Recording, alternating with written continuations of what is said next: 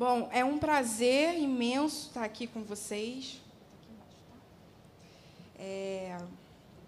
Nossos pequenos não vieram por dois motivos. Um, porque estão doentes, e dois, porque não teria a menor condição deles virem eu fazer a maior bagunça aqui.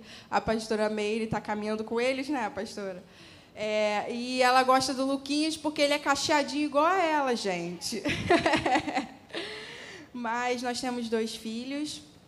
Filipinho é o mais conhecido por, como a minha sogrinha falou, por ele ser resposta de oração. Não que o Lucas não seja, mas nós passamos por um tempo de espera. E, incrivelmente, é sobre isso que eu vou falar hoje. Não era isso que eu tinha preparado tá? É, eu passei a tarde toda me consagrando, preguei para minha casa inteira, umas quatro vezes. Todos os brinquedos dos meus filhos sabiam que eu ia pregar. E no caminho para cá, Deus começou a me dar outra coisa. E eu tive que abrir meu bloco de notas e começar a anotar. E eu falei, Senhor, não, você está brincando comigo. Porque eu não trabalho assim, Deus. Eu não tenho a menor condições de mudar os planos que a gente planejou junto essa semana. E aí eu cheguei aqui completamente assim. Sabe quando as pessoas estão falando com você e você está meio aérea? Eu estava assim.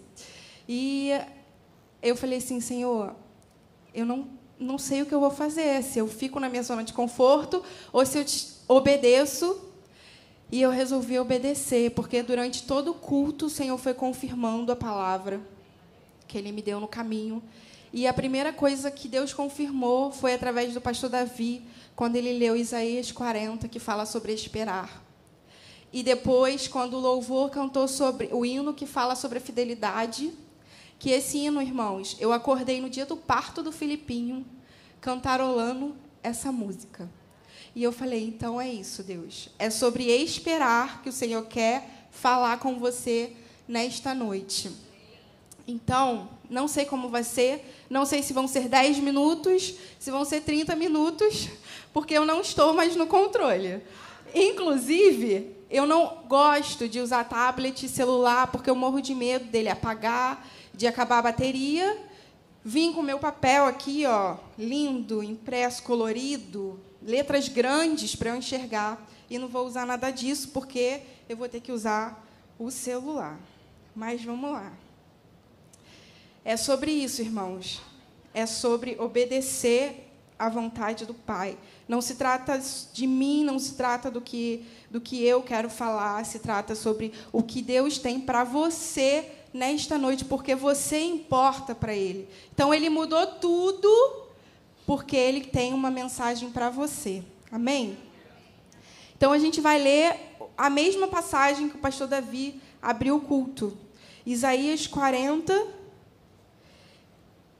a partir do verso 30.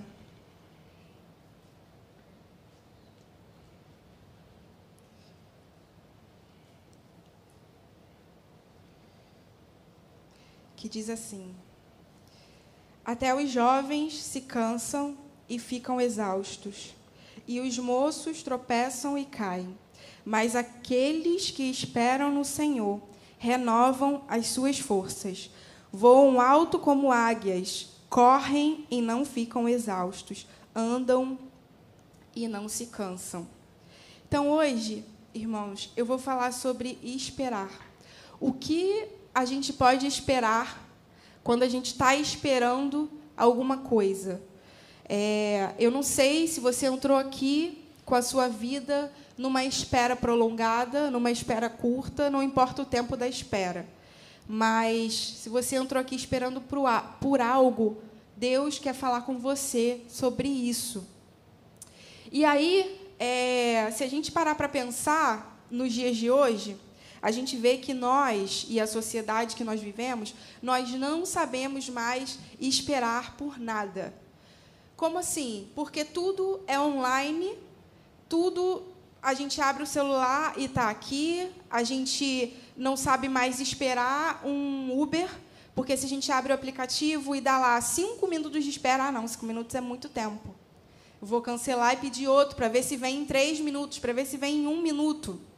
Enquanto que há um tempo atrás, não mais que 10 anos, Para a gente que não tinha carro e precisava se locomover, a gente tinha que, no caso, se não fosse transporte público, a gente tinha que ligar para uma central de táxi, agendar o táxi. Às vezes não tinha carro disponível, você tinha que descer e ir num ponto para ver se tinha algum carro e às vezes você tinha que ficar, ó, esperando, esperando o carro aparecer, sem nem saber se ele ia aparecer. Hoje em dia é tudo assim, ó, on time, online, é tudo para ontem, a gente não quer esperar nada, a gente não quer esperar as coisas acontecerem, a gente quer atropelar o tempo. Só que tem coisas que precisam passar por um tempo. Tem coisas na nossa vida que tem o tempo certo para acontecer e a gente vai ter que esperar sim para acontecer.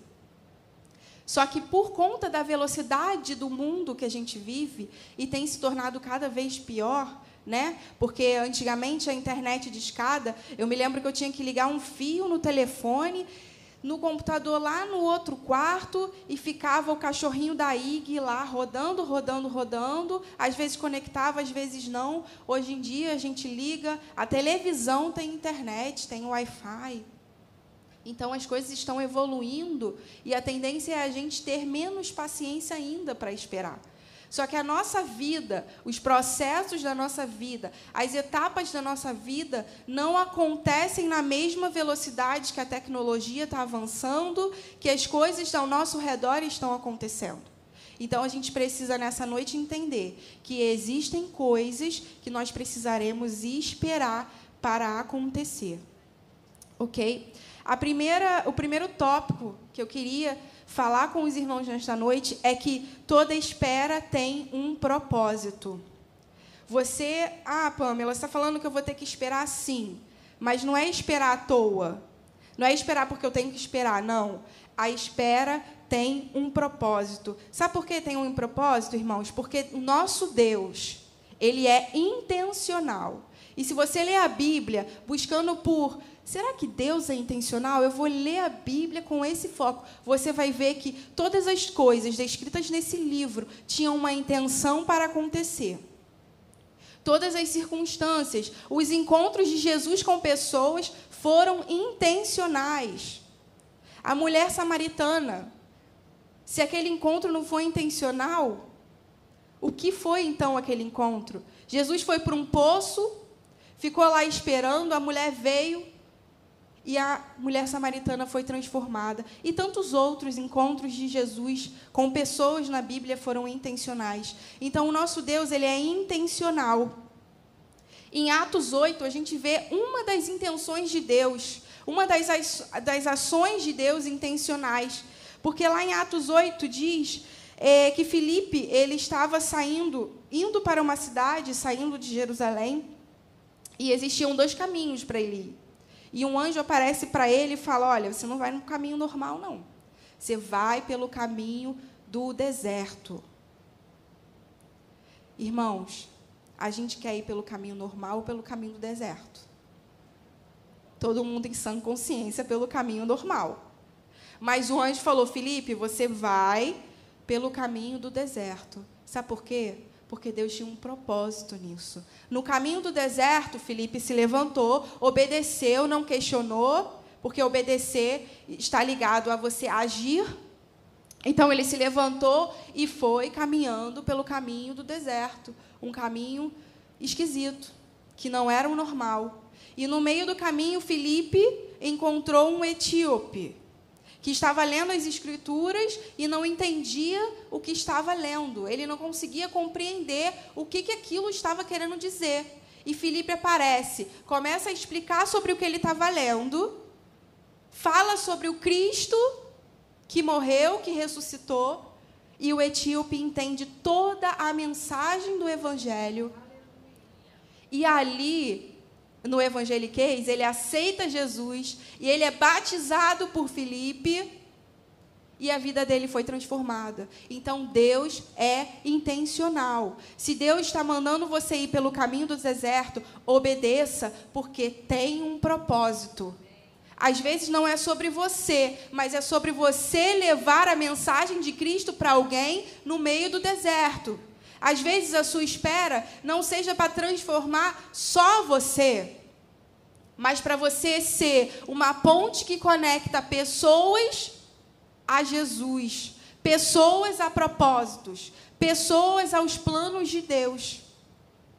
E a espera, ela tem um propósito, então isso significa que se você está esperando por algo nesta noite, você não está esperando à toa. O que você precisa buscar em Deus é, Pai, qual é o propósito da minha espera? O que eu preciso aprender? Qual é a sua intenção em me colocar num tempo de espera? O que, que o Senhor quer trazer para a minha vida, me ensinar, falar comigo? Outro episódio que mostra o quanto Deus é intencional é a restauração da vida de Pedro. Pedro era um dos discípulos, ele era impetuoso. Então ele falou: Eu não vou te negar, não, Senhor. E quando vieram prender Jesus, o que, que ele fez? Pegou a espada, cortou a orelha do soldado. E Jesus fala: Não, Pedro, calma, não é assim. Pedro, ele era, sabe, ousado, ele ia, era um líder. E aí Jesus morreu. E ele perdeu a direção. Por quê? Porque o centro, o foco dele, o líder dele, saiu. E ele ficou assim: Mas espera aí, e as promessas? E os milagres que a gente estava vendo? E, e o, o, sobrenatural que a gente estava vivendo? O que, que aconteceu? Aí Jesus faz o quê? Peraí, não. Eu vou ter que ir lá restaurar Pedro. Porque ele esqueceu, quando eu falei para ele, que ele seria pescador de homens. E ele voltou a pescar peixe. Pedro pegou seu barquinho, foi para o mar com os outros discípulos, foi pescar, e os discípulos, eu vou como você também. Estou fazendo nada pegou o barco junto com Pedro, foram pescar. O que, que aconteceu? Pescaram nada. Isso te lembra alguma coisa? Exatamente. Quando Jesus chamou Pedro, foi na primeira pesca milagrosa da Bíblia. E Jesus, ele ressuscitou e ele voltou com a intenção de restaurar a vida de Pedro. E ele falou: Não, eu vou remontar todo o cenário para Pedro, para Pedro entender que ele tem uma promessa, que ele não se perdeu, que eu não o abandonei, que eu estou com ele. Então, Jesus veio, ficou lá na praia, olhando para o barco, os discípulos voltaram, e aí ele virou e falou: joga a rede. E os discípulos não tinham reconhecido Jesus jogar a rede. E o que aconteceu? Peixes e mais peixes e mais peixes. 153 grandes peixes. Irmãos, e ali Pedro falou: Não, peraí, eu já vivi essa história. Peraí, é o Senhor que está aqui. E o Senhor relembrou para Pedro para o que ele foi chamado. E Pedro foi restaurado. Então você tem alguma dúvida de que Deus é intencional? Então, irmãos, se você está esperando Continue esperando, buscando um propósito, buscando entender qual é a intenção do Pai na sua espera. Comigo não foi diferente. Como a minha sogrinha adiantou, eu esperei dois anos e meio para engravidar. E eu tenho um defeito muito grande que é ser controladora. Os irmãos já perceberam que quando Deus mudou o script, eu fiquei meio sem norte, mas já voltei para a terra. É, e aí eu tinha minha vida toda programada, comecei a namorar com 15 anos. Com 18 anos entrei na faculdade. Quando eu terminei a faculdade, três meses depois eu casei. Depois que eu casei, eu falei, bom, vamos esperar três anos, tá bom, para engravidar. Com três anos depois, amor, vamos, vamos. Começamos a tentar. Só que Deus falou, filha, dessa vez não vai ser como você planejou. Só que ele falou no, no, no mês seguinte, no primeiro negativo, não. Foram muitos negativos para eu entender que Deus tinha me colocado numa posição de espera e que naquilo existia um propósito. Um ano depois de sofrimento, irmãos, porque você que quer engravidar, você passa um ciclo e aí atrás um dia você já acha que é um sinal. Você olha o YouTube inteiro, vídeos de pessoas que atrasou um dia e estava grávida. E aí você faz o teste do negativo. É horrível. Mas foi um ano passando por isso.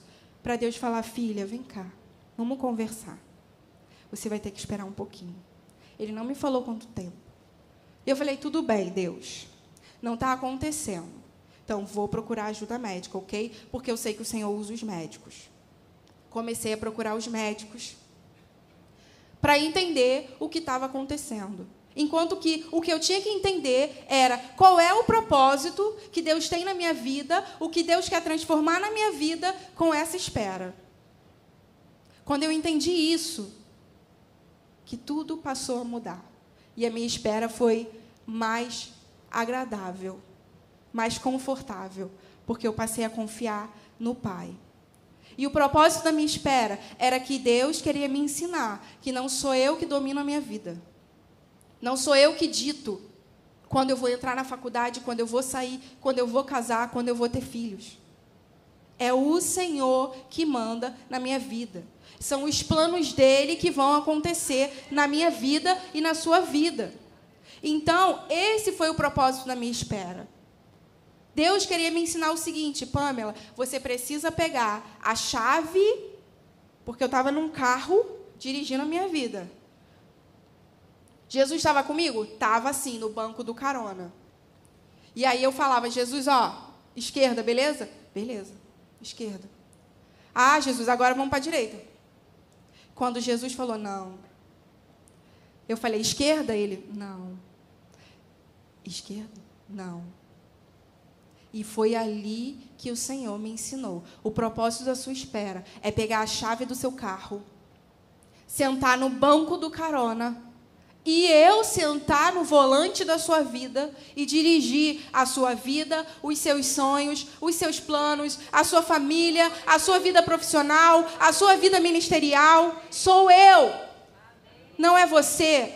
Não é você que governa a sua vida. Esse foi o propósito da minha espera. Pode ser o mesmo propósito para você ou não. Então, busque no Senhor o propósito, qual é a intenção dele para a sua vida.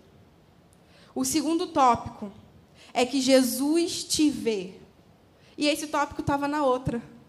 Então, isso significa que Jesus quer dizer para alguém aqui que ele te enxerga. Porque ele mudou tudo, mas ele não mudou isso.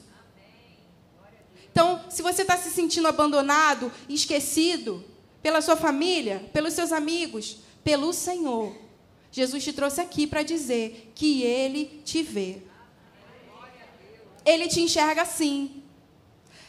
A espera é um tempo muito solitário. Como assim, Pamela? Você estava com seu esposo, com a sua família? Sua família super entendia? Seus amigos entendiam?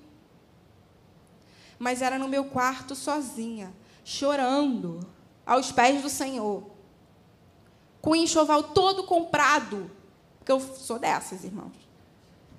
Eu fui para os Estados Unidos, e comprei um enxoval. Estava grávida? Não. Mas comprei. Doida, não façam isso. Estava lá, o enxoval dentro do guarda-roupa.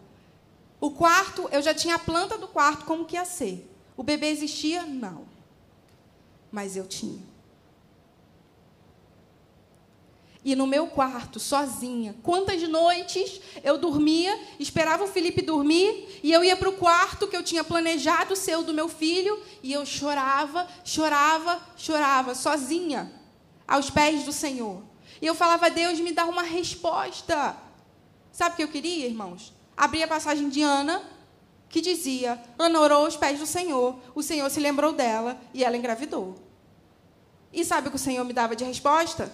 Há tempo para todas as coisas. Há tempo de sonhar, há tempo de casar, há tempo de amar. Eu não, não é isso que eu quero, não, Senhor. Eu quero Ana. E foi assim, irmãos. Até eu entender o propósito da minha espera, eu fui sofrendo sozinha, aos pés do Senhor. E quando eu entendi que Ele me enxergava, porque na minha cabeça eu estava sozinha, meu esposo falava: mozão, calma. A gente é novo. 25 anos, tem muito tempo. Por que essa pressa? A minha família falava: calma. A gente quer ter neto, mas a gente espera o tempo do Senhor. E as minhas amigas começaram a engravidar. E eu, glória a Deus, feliz da vida. E à noite eu ia para o meu quarto chorar: Senhor, lembra de mim, Senhor. O Senhor me esqueceu, não é possível. E o Senhor falava comigo, mas eu não queria ouvir as respostas dele. Até que eu entendi que o tempo de espera é solitário, mas não aos pés do Pai.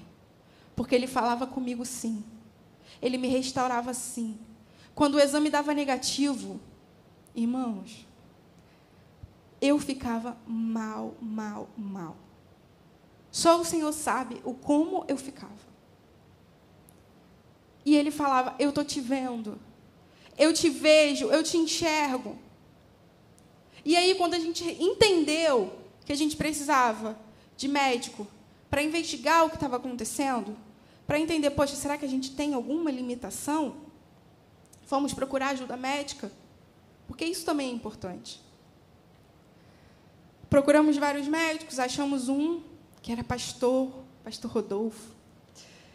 E eu me senti super feliz, segura. Ele me explicou tudo. Tá, tá, tá, tá, tá. Eu, nossa, é isso que eu gosto. Que a pessoa me explique tudo.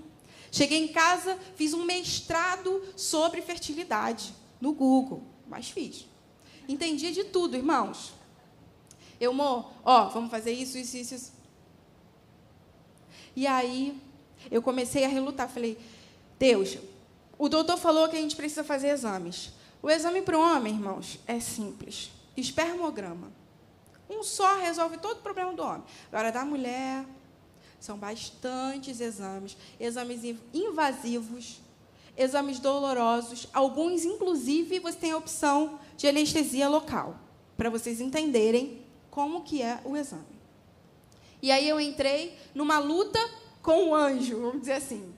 Porque eu queria que Deus me livrasse daqueles exames. Eu não, não é possível que Deus não está vendo que eu estou com medo, que eu não quero fazer esses exames, que eu tenho medo de exame, e Ele vai me fazer passar por isso? Não, não é possível. Deus acalmou a tempestade, Deus abriu o mar vermelho, Deus vai fazer eu me livrar desse exame. Nada acontecia. Eu, tudo bem, vamos marcar o exame. Liguei, marcamos o exame. Eu, amor, a gente tem como fazer anestesia? Sim, vamos nos esforçar. Já me deu um alívio. Fomos para o exame, cheguei lá, não dormi a noite, fui muda como uma ovelha ao cativeiro, morrendo de medo. Cheguei lá, comecei a tratar na minha mente. O Felipe vai entrar comigo, vai ter anestesia, vai dar tudo certo. Cheguei na recepção, senhora Pamela pode entrar. Nem minha bolsa eu peguei. Já peguei a mão do Felipe e falei, vem. Não, senhora o seu esposo não pode entrar. Você vai ter que entrar sozinho. Ali já acabou com toda a minha segurança. Todos os meus planos matutados aqui, ó, acabou. Comecei a chorar. A enfermeira, calma, vai dar tudo certo. Eu vou estar lá com você. Entrei, me deu o roupão, botei, deitei na maca. Me tremia, que eu até pulava da cama. E a enfermeira falou: Está tudo bem? Eu, aham, só estou com frio e medo. E aí a médica entrou, oi, Pamela, eu sou a doutora fulana de tal. Não entendia nada que ela estava falando.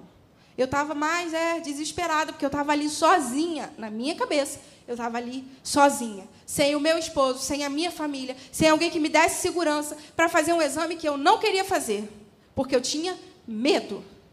E eu queria mesmo era que Deus me livrasse daquilo. E eu estava tentando entender por que, que Deus não tinha me livrado. E aí a médica foi, começou a conversar com a enfermeira. Lá. E não é possível. Pronto. Agora Deus vai me livrar. E ela falou assim: Pamela, não sei porquê, mas os equipamentos que eu uso não foram esterilizados ontem. Eu, tudo bem, doutora. Sentei na maca, a gente remarca outro dia. Não, não, não é preciso. A próxima é só daqui a duas horas. Então eu vou te pedir dez minutinhos eu vou fazer o que tem que fazer e eu volto. Você pode esperar? Eu queria ir embora, remarcar o exame, adiar aquilo ali e crer que o Senhor ia me livrar. Mas eu não tinha entendido o que, que Deus queria me ensinar ali naquele exame. E aí eu falei, tá. Deitei na maca, fiquei lá. Saiu a médica. Primeiro saiu meu esposo. Na verdade, ele nem entrou. Depois saiu a enfermeira. Depois saiu o médico. E eu fiquei sozinha, num lugar que eu não queria, para fazer o que eu não queria, com medo, insegura, congelada, como diz a minha irmã, petrificada, com muito frio, completamente vulnerável. E aí eu olhei para cima, aquele teto branco, e eu falei: Deus, é isso mesmo, eu não queria estar aqui não, mas eu estou aqui, sozinha. Se o Senhor estiver aqui, se o Senhor pelo menos ouve minha oração, se o Senhor estiver aqui comigo, pelo menos tira o meu frio, que eu não estou aguentando de tanto frio, ficar aqui esperando esterilizar o negócio com esse frio. E eu fechei o olho e eu comecei a cantar. Não vou cantar porque vocês não precisam passar por isso. Comecei a cantar. Há um doce Espírito aqui. E eu sei que é o Espírito de Deus. Já podemos todos perceber a presença de Jesus. Quando eu comecei a cantar aquela música, irmãos, eu comecei a sentir o meu corpo aquecer da cabeça até os meus pés. A minha tremedeira passou. E Jesus falou: Eu estou aqui. A presença que você queria do seu esposo, da enfermeira, da médica, não tem ninguém, mas eu estou. Eu te trouxe aqui para falar que eu te enxergo sim. Eu vejo sim o seu choro, os seus medos, as suas inseguranças, mas eu seguro nas suas mãos. Eu passo contigo no vale. Se eu falei para você ir para o deserto, eu vou com você. Eu não vou te usar e te abandonar, não. Eu vou com você. Então, irmãos, eu não sei para quem é aqui que está se sentindo esquecido, abandonado, que não se sente amado, que foi rejeitado por alguém, pelos seus pais, pela sua família, eu não sei. Mas eu quero te dizer que o Senhor te enxerga. As suas lágrimas, que ninguém vê, o Senhor vê. E tem um encontro na Bíblia, que é o de Natanael com Jesus. Onde Felipe chega para ele e fala: Natanael, cara, conheci aquele homem lá que Moisés escreveu na lei. É Jesus de Nazaré. Natanael fala: Nazaré? Pode vir algo bom? E Felipe fala o quê? Nada. Vem cá, Natanael, vem cá que eu vou te mostrar. Foram os dois ao encontro de Jesus. Antes de Natanael falar um A, Jesus vira para ele e fala: Eis aí um israelita de verdade. Não tem falsidade alguma, fingimento algum. E Natanael falou: É, da onde o Senhor me conhece? Confusão mental. Peraí, nunca vi. Como é que sabe que eu sou? E Jesus fala para ele o quê? Antes de Filipe te chamar, eu te vi debaixo da figueira. O que Natanael fazia na figueira? Eu não sei, mas o Senhor viu. Então, irmãos, o Senhor te vê debaixo da tua figueira, no seu quarto chorando, no seu trabalho sendo humilhado. O Senhor te enxerga. Salmos 139. Olha o que diz: Senhor, tu me sondas e me conheces. Sabes quando me sento, quando me levanto, de longe percebes os meus pensamentos. Sabe muito bem quando trabalho, quando descanso. Todos os meus todos os meus caminhos são bem conhecidos por ti. Tem alguma dúvida de que Deus te enxerga? Ainda tem? Espera aí. Versículo 7. Para onde poderia escapar eu do teu espírito? Não tem para onde você fugir. Para onde poderia fugir da tua presença? Se eu subir aos céus, lá tu estás. Se eu fizer minha cama na sepultura, lá tu estás. Não adianta fugir. O Senhor te vê no céu, na sepultura, no seu quarto, no seu trabalho, não importa o que você está passando, quem você é, os seus pecados, o seu passado, o Senhor te vê. Tu criaste, verso 13, o íntimo do meu ser e me teceste no ventre da minha mãe. 16. Os teus olhos viram o meu embrião. Irmãos, embrião é uma fase da nossa vida em que nem a nossa mãe tem consciência da nossa existência. E antes mesmo da sua mãe saber quem era você, qual é o seu sexo, que nome você se chamaria, o Senhor já tinha conhecimento da sua existência, porque Ele te criou, Ele te formou. Ele sabia o tom da sua voz, como seria o seu rosto, a cor do seu cabelo, qual seria o seu nome. Porque Ele não só te enxerga, como Ele te conhece melhor ainda do que você, porque Ele te formou, Ele te criou. E é isso, irmãos. Jesus te vê. E o último tópico. Volta para o celular. É que tudo tem o tempo certo para acontecer. Irmãos, essa frase era a que eu mais odiava ouvir quando eu estava esperando engravidar. Porque as pessoas falavam assim: nossa, já está quatro anos casada. Não quer ter filhos? Quero sim, estou esperando. Ah, tudo tem o um tempo certo para acontecer. Aquilo me matava na unha.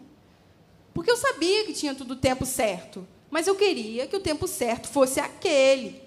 Depois de três anos casada. Que eu tinha programado a minha vida inteira. Eu não queria ouvir aquela frase. Porque quando a gente está esperando algo que a gente quer que aconteça, baseado na nossa vontade, nos nossos planos, a gente não quer esperar o tempo certo.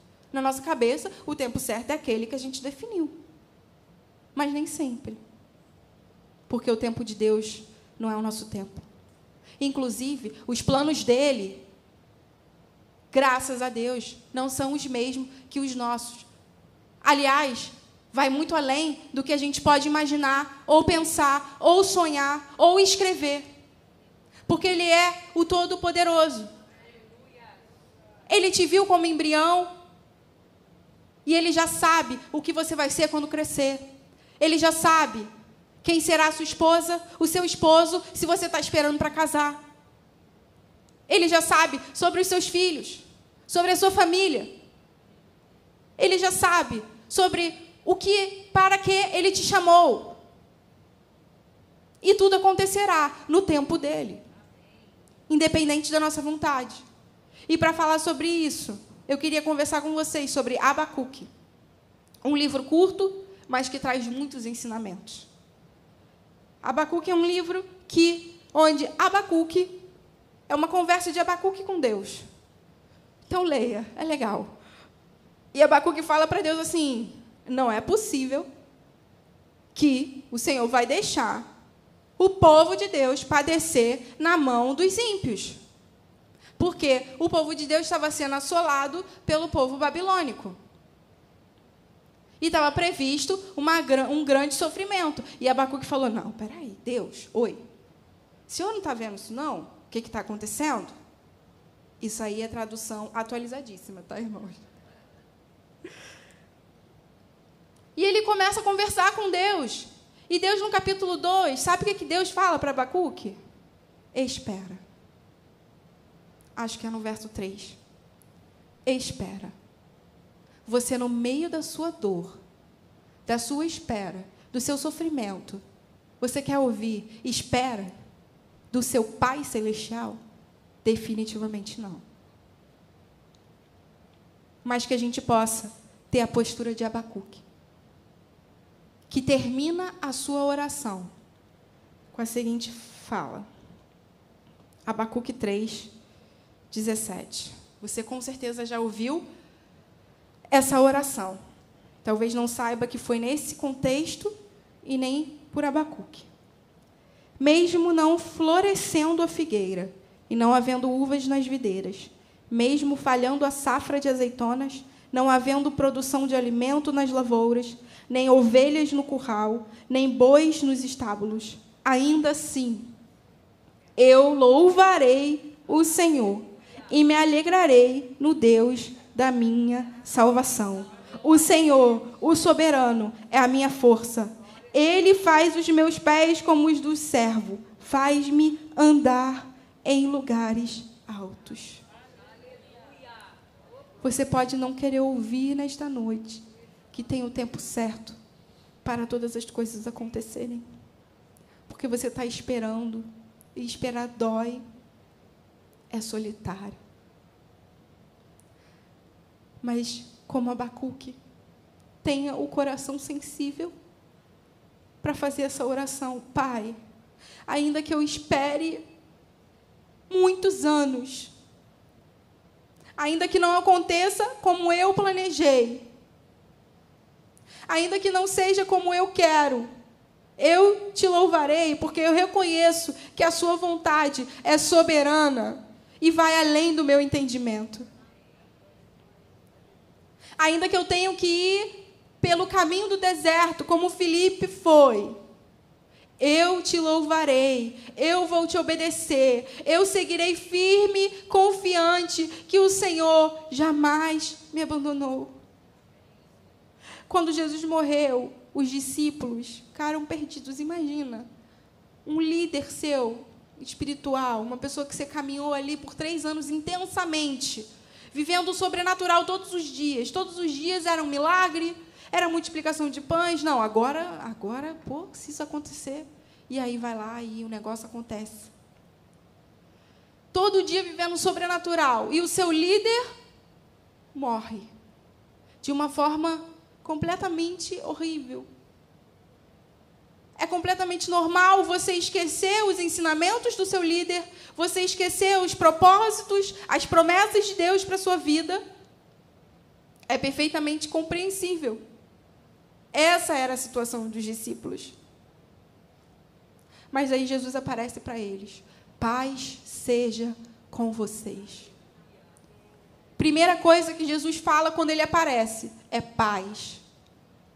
E, irmãos, lendo o livro de Atos, eles tiveram paz? Não. Eles foram perseguidos. Mas o Senhor fala: paz seja com vocês. Apesar de tudo que vier, apesar da sensação de abandono que vocês estão sentindo, achando que eu os esqueci, que eu os abandonei, eu vim trazer paz. Para você esperar. Paz. Para você confiar em mim.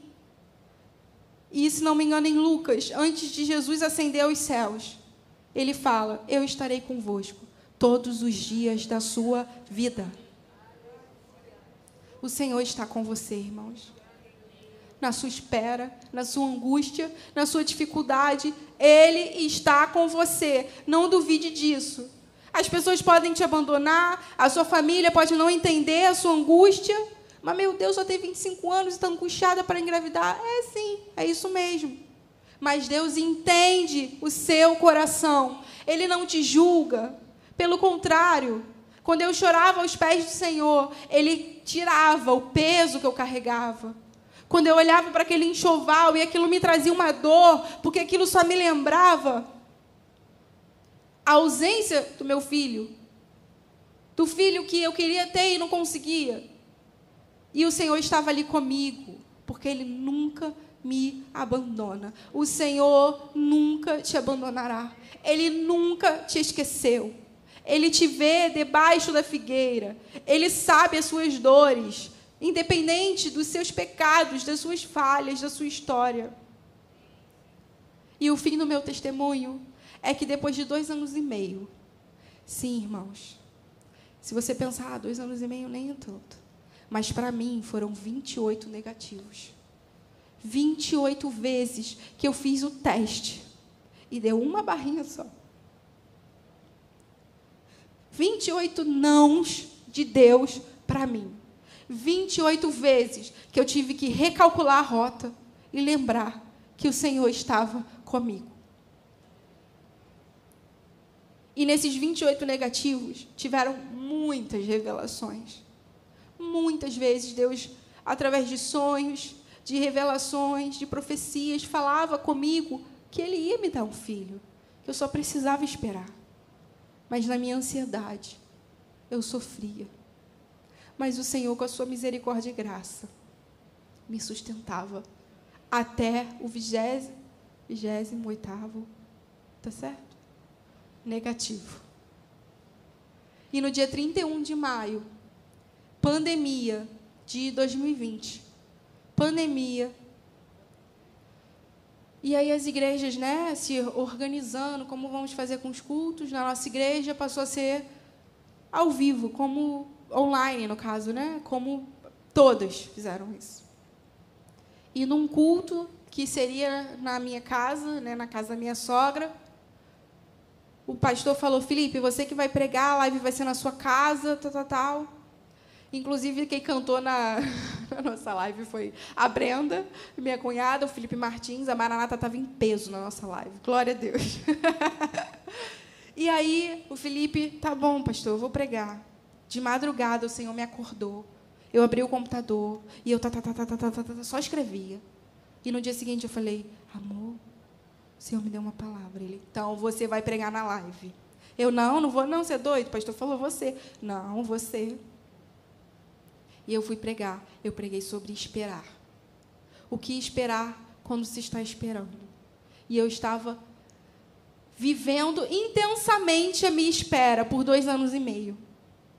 Eu já estava grávida quando eu preguei. E eu não sabia. E no dia 3 de junho, dois, três dias depois que eu preguei. Aliás, quando eu preguei, o pastor me ligou e falou: Amada, abençoada, eu achei que a tua pregação ia terminar com o seu testemunho de que você está grávida. Eu não, pastor. Faz parte da espera. Nem sempre o fim é na hora que a gente quer, né? Que aconteça. E muitas pessoas falaram: Nossa, eu assistindo sua pregação, eu via o embrião dentro de você. E eu, como um mecanismo de defesa, quando as pessoas vinham com esses sonhos, com essas revelações, eu guardava, mas não alimentava aquilo como esperança, porque eu já tinha sofrido tanto. E aí, no dia 3 de junho, eu já estava atrasada uns quatro dias. E aí eu, a gente foi dormir, eu falei, Senhor, eu não quero fazer o 29 exame e dar negativo, porque eu sei que eu vou sofrer. E eu sei também que não tem ninguém que possa chegar para mim e me contar que eu estou grávida. Só o Senhor. Porque se eu estiver grávida, só o Senhor sabe. Então, Jesus, através de um sonho, através de qualquer coisa, apareça aqui para mim e me conte se eu estiver grávida. E se o Senhor não me contar nada essa noite, eu vou entender que eu não estou e eu não vou fazer exame nenhum dormi. Quando eu dormi, eu sonhei que eu estava numa num, uma quadra, um, um bosque, um gramado muito grande. Muito grande, gente. Tinha muita gente. Muita gente mesmo.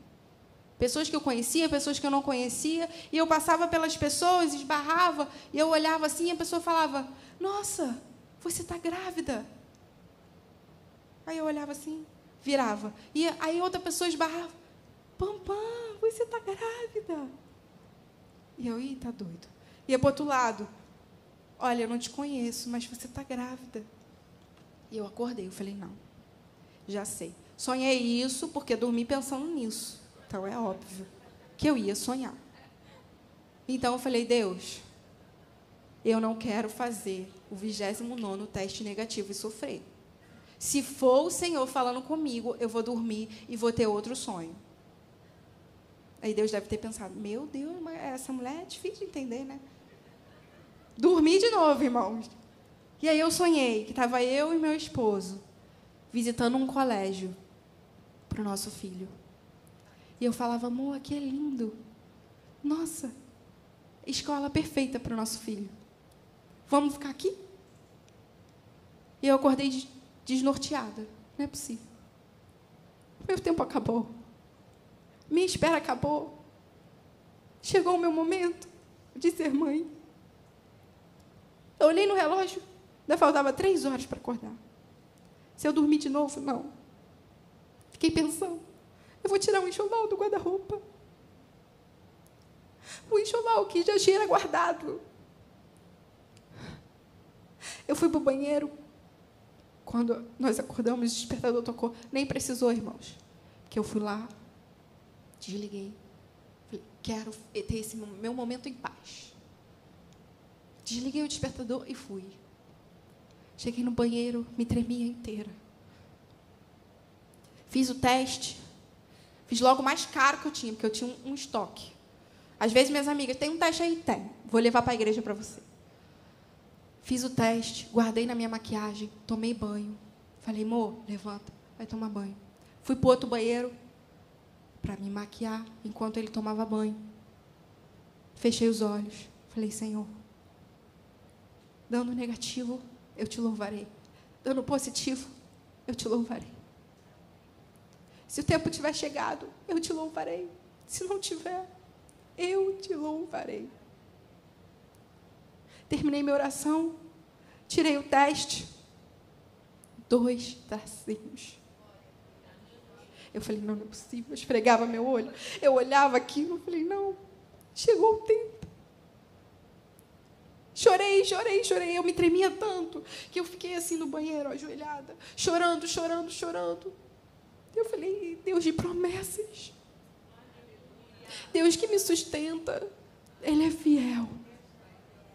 Eu falei, ok, preciso me recompor, porque esperei dois anos e meio, eu sonhei cada minuto depois que eu tinha descoberto. Quando eu descobrisse a minha gravidez, eu já tinha planejado o passo a passo que eu ia fazer. Eu tinha esquecido tudo, de tão nervosa. E aí, eu e meu esposo, a gente trabalha num laboratório. Fomos para o trabalho. Eu muda. E naquele dia, para piorar, a minha sogra ia comigo e a minha sogra, ela pega as coisas assim, no oxigênio. E eu nem olhava para ela, fiquei abaixada, da Barra até Caxias. Eu não falei nada. Eles conversando, e eu nem sabia o que eles estavam conversando, porque, sinceramente, eu só pensava nos dois tracinhos. Eu queria chorar, eu queria gritar para eles, mas eu não. Esperei tanto. Fiz o teste no laboratório. Fiz um. Olha, irmão, você não tem noção. Chamei lá a gestora lá, falei: olha, eu acho que eu estou grávida, só que se botar aí no exame o meu nome, olha, o pessoal vai descobrir antes do Felipe, o Felipe não pode descobrir. Fizemos um rolê para ninguém saber que aquele exame era meu. O pessoal achando que era a Judite que estava grávida, dando parabéns para a Judite. E eu, Ju, não conta. Depois tu explica a história. E ela, ah, obrigada. Judite está grávida. E eu assim, feliz da vida. Queria ir para casa, doida para contar. Para o Felipe, para minha família. E aquela semana foi tão especial. Eu gravei todas as reações, porque eu sei que não só eu esperei pelo Filipinho. Toda a minha família orava e sonhava com ele. Fizemos chá revelação, fizemos chá de bebê, na pandemia, nós fizemos, reunimos a gente, fizemos para celebrar. Quando ele nasceu, eu fiz todos os meus versários, curti cada segundo. Lavei as roupinhas cinco mil vezes, passei, guardava, desguardava, dobrava de novo. Ia em todas as feiras de gestante que eu tinha direito, apesar de já ter comprado quase tudo. Foi assim, irmãos, que eu vivi o meu sonho porque Deus realiza os nossos sonhos no tempo certo. Depois que eu entreguei a minha vida, o governo da minha vida para Ele, tudo deu certo. E eu queria encerrar com uma frase. Quando a minha sogrinha me chamou para pregar, essa frase veio na minha cabeça, sem saber nem o que eu ia pregar. Na outra mensagem não tinha essa frase, depois eu entendi. Ah, tá, Deus. É porque eu não tinha botado essa frase. Tem uma frase famosa que você com certeza já ouviu: Quem espera, sempre alcança. Mas para os filhos de Deus, quem espera, sempre descansa no Senhor. Ele te sustenta na tua espera. E eu posso dizer, irmãos, com propriedade, que esperar é muito difícil. Mas o Senhor vai te sustentar. E aí eu não sei, eu, eu tenho que falar para o pessoal ficar de pé. Fique de pé, então, irmãos.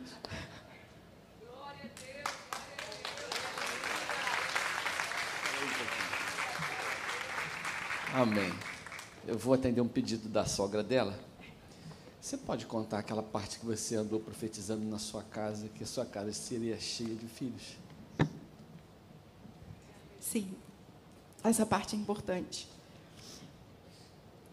é, em maio né, desse ano que eu engravidei, a gente fazia cinco anos de casamento. E eu sonhei tanto, com cinco anos, contar para minha família que a gente estava esperando um filho. E isso não aconteceu.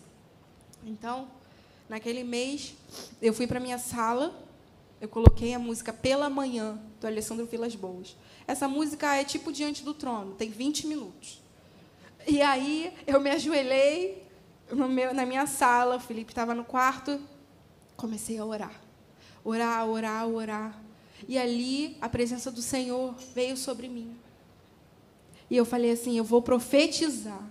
Eu botei a mão no meu ventre e eu falei: esterilidade, você está repreendida. Eu profetizo que na minha casa vai ser cheia de crianças, vai ser cheio de filhos. Eu profetizo fertilidade na minha vida. Eu profetizo que o meu ventre vai sim receber uma criança. Eu profetizo que eu e meu, meu esposo, nós seremos pais, que os nossos pais serão avós, que os nossos irmãos serão tios. Eu profetizo sobre isso.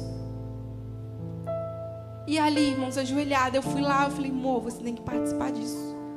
Chamei ele, a gente se ajoelhou, a gente orou, a gente. Eu chorei mais do que ele, mas choramos juntos.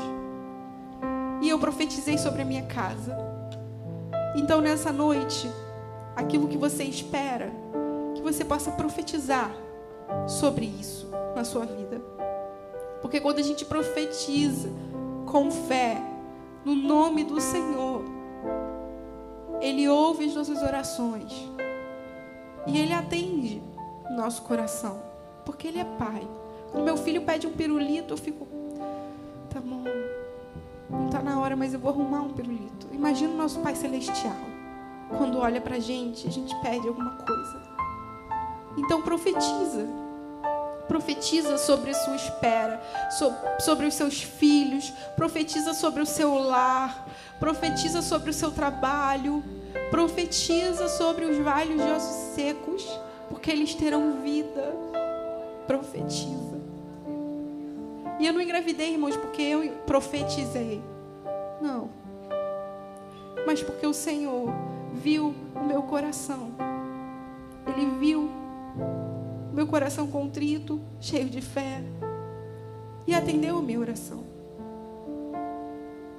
E é assim, irmãos, profetiza nesta noite sobre a sua casa, sobre aquilo que o Senhor tá, que você está esperando. Porque o Senhor está aqui esse palco não é um palco, é o altar. Então venha. Venha até o altar do Senhor. Se ajoelhe na presença dEle. Deixa o Espírito Santo te levar. E profetiza sobre a sua casa com fé. Que Jesus te vê. Amém? Amém. Vamos fazer isso agora? Há duas maneiras de a gente atravessar o nosso deserto atravessar nosso tempo de espera em angústia ou em paz, não é isso? Essa mensagem foi sobre paz. Eu não sei como é que está seu coração, mas é uma mensagem de esperança, de que Deus está vendo a sua espera, está vendo o seu tempo, está vendo a sua angústia. E se é para a gente profetizar sobre aquilo que a gente espera, precisa de Deus, eu queria te convidar para vir aqui no altar. Vamos profetizar agora, na nossa própria vida, na presença de Deus, perto de Deus. Caminhar até o altar é um ato de fé. E você já pode vir no seu coração vibrando e falando: Senhor, eu tenho um pedido para fazer, eu tenho um clamor no meu coração, eu tenho uma ânsia, tem alguma coisa que está me fazendo acordar à noite, tem alguma coisa que eu estou há muito tempo esperando. Venha com fé, se você tem alguma coisa no seu coração, seu coração está apertado, se você, aliás, nunca teve um encontro com o Senhor Jesus, não tem a fonte dessa esperança, vem aqui.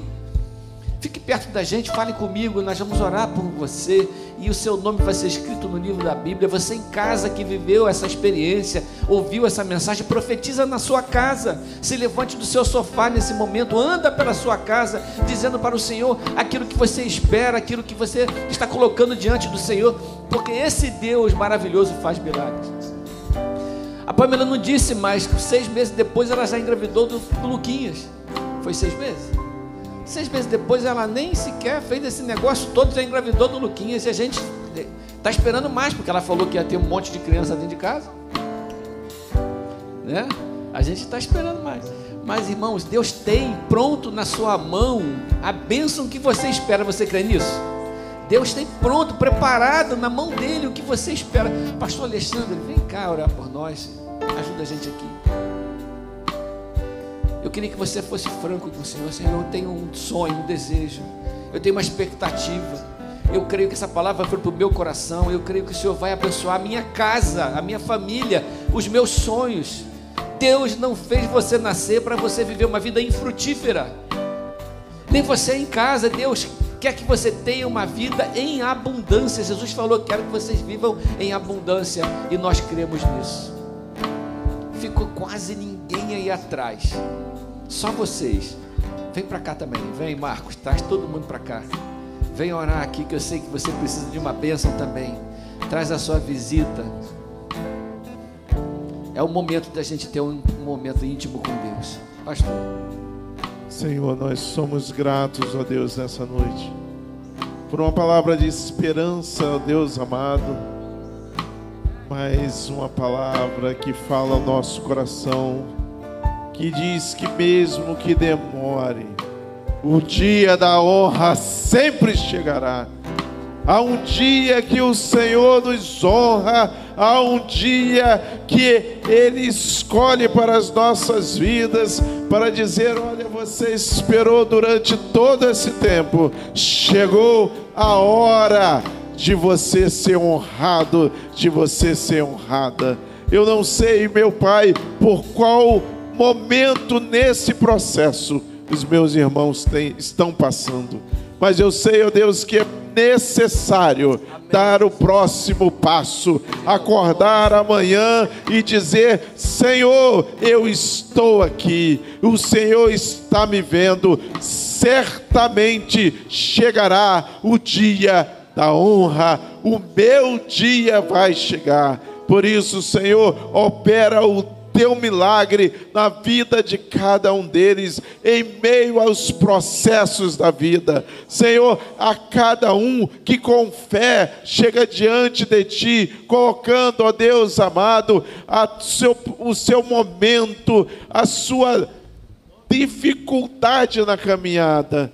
Às vezes, como a Pamela muito bem colocou aqui, esperar é difícil nós não temos a paciência necessária, mas renova-nos, Senhor, para que possamos continuar, porque quando chega esse dia, é tão lindo ver o quanto o Senhor é fiel com cada um de nós. Obrigado, Senhor, por esta palavra. Obrigado, ó Deus, pela tua serva que tão sabiamente ministrou aos nossos corações. Obrigado, porque ela é um testemunho da tua fidelidade e que o Senhor, ele nos dá sonhos, mas ele nos conduz até alcançarmos os nossos sonhos que Ele colocou em nós. Obrigado pelo que Tu és, Senhor. Obrigado porque Tu és maravilhoso. Obrigado porque Tu és lindo. Obrigado porque Tu nos honra. Obrigado porque Tu cuida de nós e Tu tens nos sustentado. Nós te agradecemos em nome de Jesus. Amém.